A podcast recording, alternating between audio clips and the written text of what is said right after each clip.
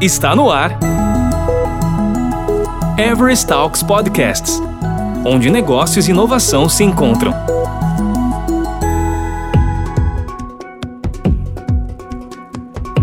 A integração no mundo corporativo é algo de extrema importância para os resultados dos negócios. É uma forma das grandes companhias obterem ganhos em diferentes frentes estratégicas, como, por exemplo, na vertente financeira, em agilidade e, é claro, na frente da segurança. Esse é um dos temas desta conversa entre Ronaldo Tavares, gerente de IT Services, e Wagner Malafaia, arquiteta de soluções na Everest Brasil. Quem começa fazendo a pergunta é o Ronaldo. Olá, pessoal do Everest Talks Podcast. Agradeço a presença de todos na participação. Hoje a gente vai falar um pouco mais de barramento, de gateway, como é que é essa integração. Eu aproveito o ensejo e faço a pergunta para Wagner. Wagner, o que é gateway e barramento?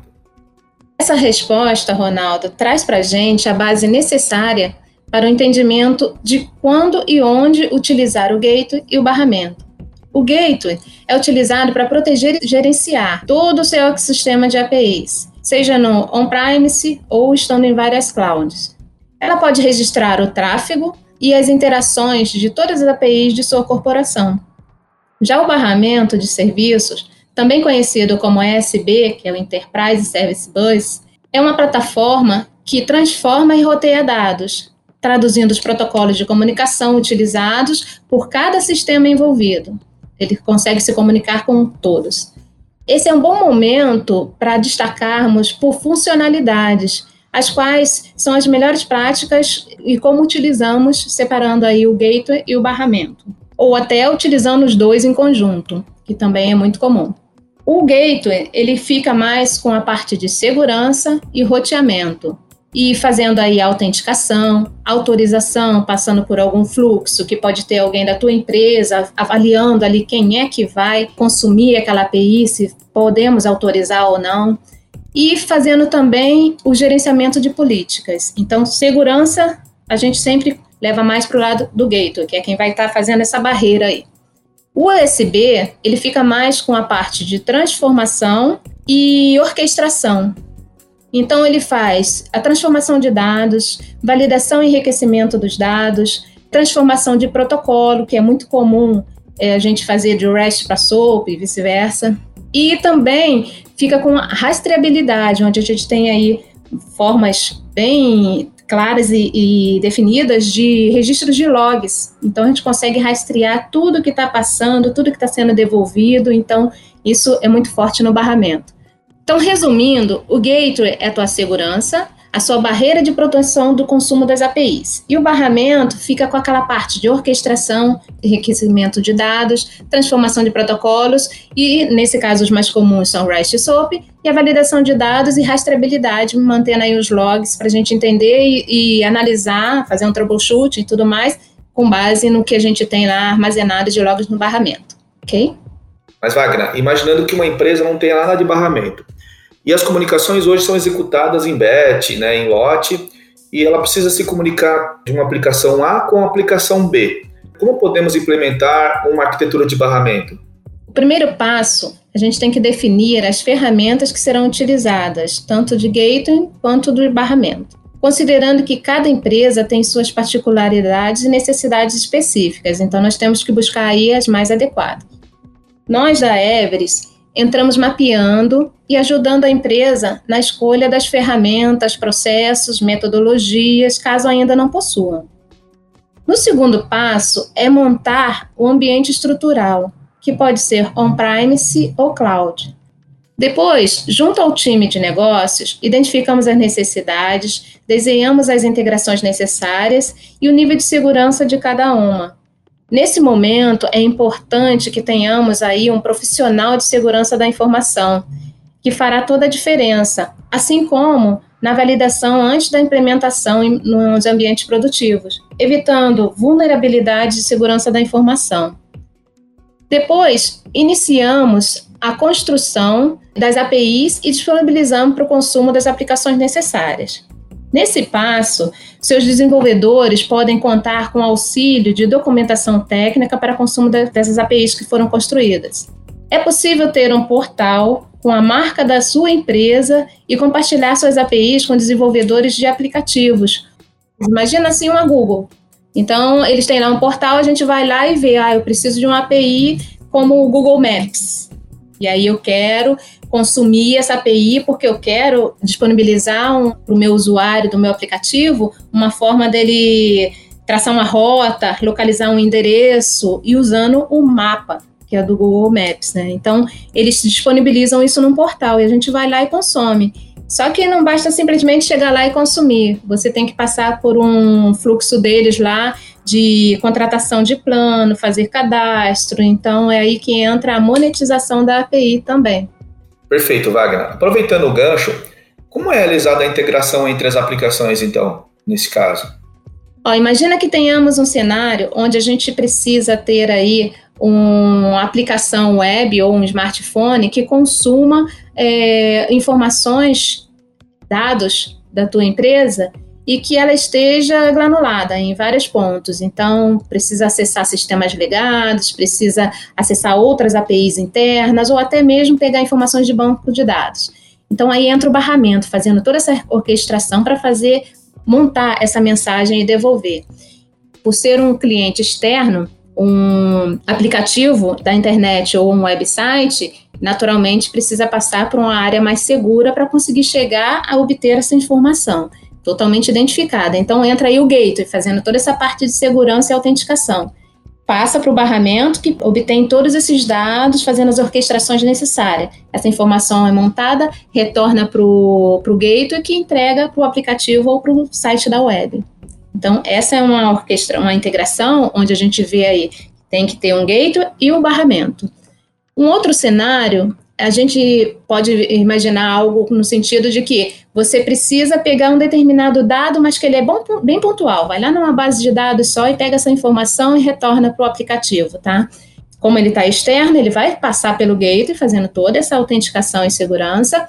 O gateway vai consumir, de repente, diretamente um microserviço, que esse microserviço vai numa base de dados, pega essa informação, monta uma mensagem JSON aí, retorna para o gateway e o gateway entrega isso para o aplicativo. Então, assim, depende do cenário. Então, a gente tem N formas aí de definir uma integração.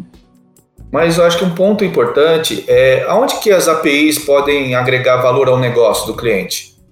Está cada vez mais comum termos a necessidade de comunicação entre os clientes por meio digital. As APIs são fundamentais nas estratégias de negócios e transformações digitais pois são elas que permitem a exposição do dado com segurança, como eu expliquei um pouco antes, né, passando pelo gateway e tudo mais. Mas a implementação da segurança deve ser avaliada de acordo com a importância do dado a ser transmitido. E é nesse ponto que requer total atenção dos desenvolvedores da API, pois APIs com problemas, desprotegidas ou hackeadas são origens de principais violações de dados, e essa é uma grande preocupação que a gente sempre tem que ter em mente. Comenta um pouco mais sobre violação de dados, Wagner. Sim, esse é um ponto em alta e muito importante que não podemos deixar de enfatizar, Ronaldo. Podemos partir de uma pergunta simples. Podemos ter integração ponto a ponto sem gateway? Isso foi muito comum no passado e certamente aumenta o risco operacional da organização, Hoje, temos que focar na segurança, provendo o controle de acesso das APIs e devemos sempre pensar em como protegê-la para mitigar esses riscos.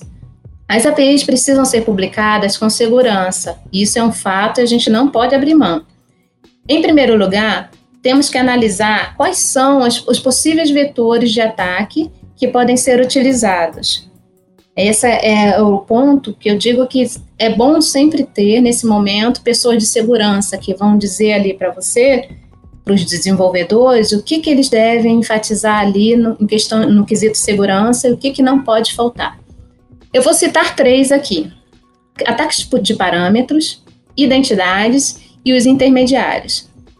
Os ataques de parâmetros são aqueles que exploram os dados que são enviados para a API os mais comuns são os SQL injects ou SQL inject, né, injeção de SQLs. Com a utilização desse tipo de vetor, o criminoso virtual fornece dados à API que vão alterar o seu comportamento para ele atingir um determinado objetivo. O segundo vetor é o de identidade. Quando os ataques exploram falhas de autenticação e autorização de uma sessão. A novidade aqui é que nas APIs com o uso de gateway, além da identidade do usuário, existe a identidade de um aplicativo smartphone ou aplicativo web que está pré-autorizado a consumir essa API com o uso de uma chave que precisa permanecer sempre secreta. E numa situação de vazamento ou ataque, a troca dessa chave bloqueia esse acesso imediatamente, devolvendo à corporação total controle de sua API. O terceiro vetor de ataque são os intermediários, que exploram dados desprotegidos ou não criptografados que são interceptados até em transações legítimas. É possível que as APIs que não são configuradas com SSL-TLS, que são protocolos de segurança, portanto, sem uso de validação por certificados de segurança ou por HTTPS, ao se posicionar entre o remetente e o receptor, o criminoso virtual consegue aproveitar a comunicação vulnerável e alterar transações em andamento. Ter o suporte de uma plataforma de gestão pode ser decisivo para garantir a segurança das APIs de uma corporação. Com uma estrutura de proteção, a criptografia de dados já pronta, os desenvolvedores não precisam reinventar a roda na hora de implementar e publicar suas APIs. Isso tudo já é fornecido por uma estrutura de criação e gestão de APIs. Vale ressaltar que nem sempre será uma opção mais barata, mas muitas vezes a melhor opção é aquela que acrescenta mais valor ao negócio e terá melhor retorno sobre o investimento, provendo sempre a segurança da informação.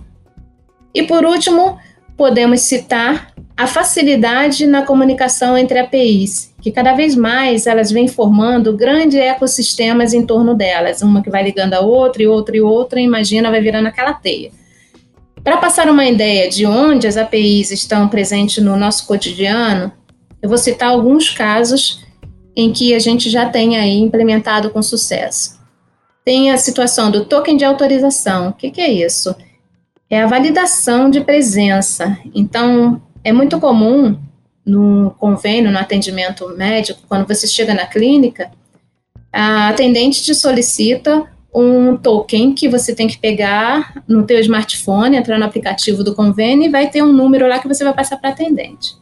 Ela vai digitar essa numeração e o sistema que ela está utilizando vai consumir uma API que vai levar essa informação para dar match lá na base onde também veio esse token, onde foi gerado esse token para o aplicativo do paciente, no caso. Quando um paciente não tem nem smartphone, existem outras alternativas. Tem a opção lá da atendente informar, dar um bypass no token, e nesse caso fica sinalizado aí para o convênio que é um atendimento onde não teve ali aquela validação de presença e eles precisam sim analisar com mais critério a documentação que vai ser recebida, isso tudo para evitar fraude. Temos também o envio de SMS por autenticação de dois fatores. No, no caso de você ter um cadastro onde você, para fazer um login, ele ah, pede também um código, não basta ter usuário e senha, ele te pede um código. E aí, esse código, você às vezes ainda tem a opção de informar isso eh, se você quer receber por e-mail ou por SMS. Então, ah, escolhi lá por e-mail, você vai receber um código no teu e-mail, você vai ter que ir lá acessar a tua caixa postal, então ali já envolve uma outra segurança, que é o teu login naquele provedor de e-mail, e vai ter que pegar aquele código informar. E vai dar match lá, e aí sim, esse segundo fator validou junto com o teu usuário e senha. Onde é que isso aí entra fazendo assim uma, um, um alerta para gente quando tem uma fraude, né? Se você recebeu na tua caixa postal um código de acesso e você não tentou fazer login em nenhum outro, uma outra conta que você tem autenticação de dois fatores, automaticamente alguém está tentando fazer isso por você. Então, a orientação nesse caso é que você troque a tua senha lá dessa conta ou de outras contas e também troque a do seu e-mail, porque vai ser o segundo ponto onde eles vão tentar descobrir e conseguir dominar essas suas contas. Temos também casos no telemedicina. Também com a pandemia, a gente teve aí um crescimento muito grande da consulta online. Nesse caso, nós temos provedores de sala de vídeo como o Google, Cisco e a Microsoft Teams. Eles criam uma sala, eles provém a gente lá de serviços de APIs de criação de sala de vídeo. A gente faz lá todo um, um contrato com eles para utilização desse serviço, cria essa sala, entrega esse link, por exemplo, para uma agenda e nessa agenda você consegue passar isso para o aplicativo do, do paciente, passar isso para o médico e eles vão ter como se comunicar, se interligar ali naquele horário exato, naquela mesma sala de vídeo e fazer ali o seu atendimento. Então, toda essa comunicação, essa integração é feita através de APIs, inclusive de terceiros, porque a sala de vídeo é criada aí, já é algo já é, padrão nesses provedores. Temos também APIs de compra e venda de crédito para celular, por exemplo. E você chega no teu aplicativo ali do banco e já tem lá a opção colocar crédito no teu celular, né? Então ali você consegue é, informar o valor que você quer, a operadora que você quer, o número do teu celular. Então são informações que o aplicativo do banco está coletando para enviar numa determinada API da operadora e aí consegue fazer essa passagem, essa transferência de valores para a tua operadora, automaticamente você já tem o crédito lá, já recebe aquele, aquele SMSzinho dizendo que você tem X crédito no teu celular. Citei alguns casos, né, mas temos inúmeros outros onde as APIs podem agregar valor ao seu negócio. Aproveitando o gancho, Wagner, o que seria transformação digital no barramento? Bem, Ronaldo, Podemos dizer que a transformação digital é um processo pelo qual as empresas fazem uso de tecnologia para melhorar o seu desempenho, aumentar o alcance e garantir melhores resultados, que é um dos principais objetivos. E não estamos falando de um conceito de futuro, mas sim algo que requer o máximo de atenção das empresas hoje, até mesmo para continuarem vivas e competitivas. Um dos grandes desafios de qualquer modernização tecnológica é a integração de novas aplicações com aqueles sistemas legados, né, que conhecemos bem, que sabemos bem o quanto variam de linguagens e formatos de dados. Nesses casos, as APIs são a solução recorrente, que asseguram a ligação entre as novas soluções e as antigas. Garantem a continuidade e evolução dos serviços sem comprometer a atividade da empresa. Com a transformação digital, houve uma, um grande crescimento de aplicações websites e dispositivos móveis, onde toda empresa que quer oferecer um meio de comunicação rápido, direto, com serviços e opções para seus clientes, tem portais webs, aplicativos para celular voltados para esses fins. E as APIs, que são as interfaces mais utilizadas e conseguem viabilizar bem essa comunicação entre microserviços e containers, assim como entre sistemas e aplicações. De certa forma, cada empresa está se tornando uma empresa de software hoje, já perceberam isso? Estrategicamente fica no controle dos projetos e terceirizam a construção e qualificação com empresas especializadas, assim como a Everest. Então podemos dizer que API Economy é a próxima grande novidade? Boa pergunta, Ronaldo. Essa foi a pergunta da Forbes em janeiro de 2020. Acredito que concordamos que o fator mais importante para a negociação é o potencial de mudança para atender inovações de produtos, processos, serviços e operações. Com base nisso, as empresas podem criar um ecossistema ou agregar novas funcionalidades com criação de APIs e com o objetivo de lucrar com sua utilização. Temos bons exemplos de gigantes como a Google e o Twitter, que, para introduzir novos modelos de negócios, abriram caminho com API Economy como maneira inovadora de oferecer seus serviços, que são disponibilizados para uso de outros aplicativos e sites por meio de APIs. Elas cobram por utilização de APIs através de planos e controle de consumo. Um bom exemplo é o Google Maps, que é uma API que provê soluções para sites e aplicativos smartphones, enriquecendo a experiência do usuário de maneira simples e objetiva. muito comum na localização de endereços e para traçar rotas, algo que já é comum no nosso cotidiano, não é mesmo? Ronaldo, agora eu tenho uma pergunta para você. Hoje, nós atuamos principalmente com barramento. Que fatores garantem esse nosso time de sucesso? Bem, Wagner, eu posso destacar o engajamento de cada integrante do time. Hoje, dentro da Everest, possui um plano de carreira né, onde fica claro os objetivos do profissional. Tem um incentivo em treinamentos, capacitação, é, buscando sempre a união da equipe. E hoje a gente busca principalmente o foco e a satisfação do cliente. Bem, Wagner, agora eu te faço uma outra pergunta. Você tem alguma dica de uma boa estratégia de negócio usando APIs? Temos boas dicas, Ronaldo. Primeiro, é, gerencie seu portfólio de APIs, permitindo que seu negócio determine como as APIs são criadas e consumidas. Faça da sua API uma boa experiência para os consumidores, isso é uma preocupação que temos que ter sempre em mente. Atenção ao público-alvo é muito importante também, expondo APIs internas ou desenvolvendo novas que já tenham um consumidor identificado, porque senão a gente cai naquela construção e construção e construção. Se você não tem um, um público-alvo um consumidor identificado, você pode ter um portfólio enorme, mas que a quantidade de APIs que realmente são úteis e utilizadas ali são mínimas. Então a gente não pode cair nesse vício de só construir. Tem que ter um público-alvo aí é importante saber que a monetização não está ligada somente à cobrança direta por chamadas, e sim no valor que agrega e pelas oportunidades de negócios que são habilitadas pelas APIs. É necessário também ter atenção redobrada com as questões de segurança, onde protegê-las em todas as fases do processo, desde a criação ao operacional, é essencial para gerenciar os riscos. E por último, mas não menos importante, utilize plataformas qualificadas de gerenciamento de APIs, liberando recursos que utilizaria na criação de uma própria para manter o foco nos objetivos do negócio. Essas são as minhas dicas aí.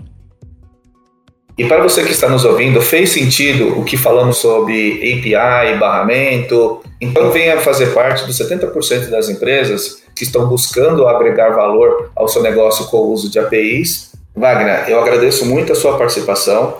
Foi um prazer dividir o microfone aqui com você, fazer esse bate-papo. Eu agradeço aí é, a oportunidade de você ter contribuído com a gente. Eu espero ter outras oportunidades onde a gente pode discutir sobre outros assuntos. Ronaldo, eu que agradeço a oportunidade. Fico feliz em poder contribuir com o meu conhecimento e estamos aí. A hora que precisar, só chamar. Você ouviu Everest Talks Podcasts, onde negócios e inovação se encontram. Toda semana tem novidades por aqui. Até lá!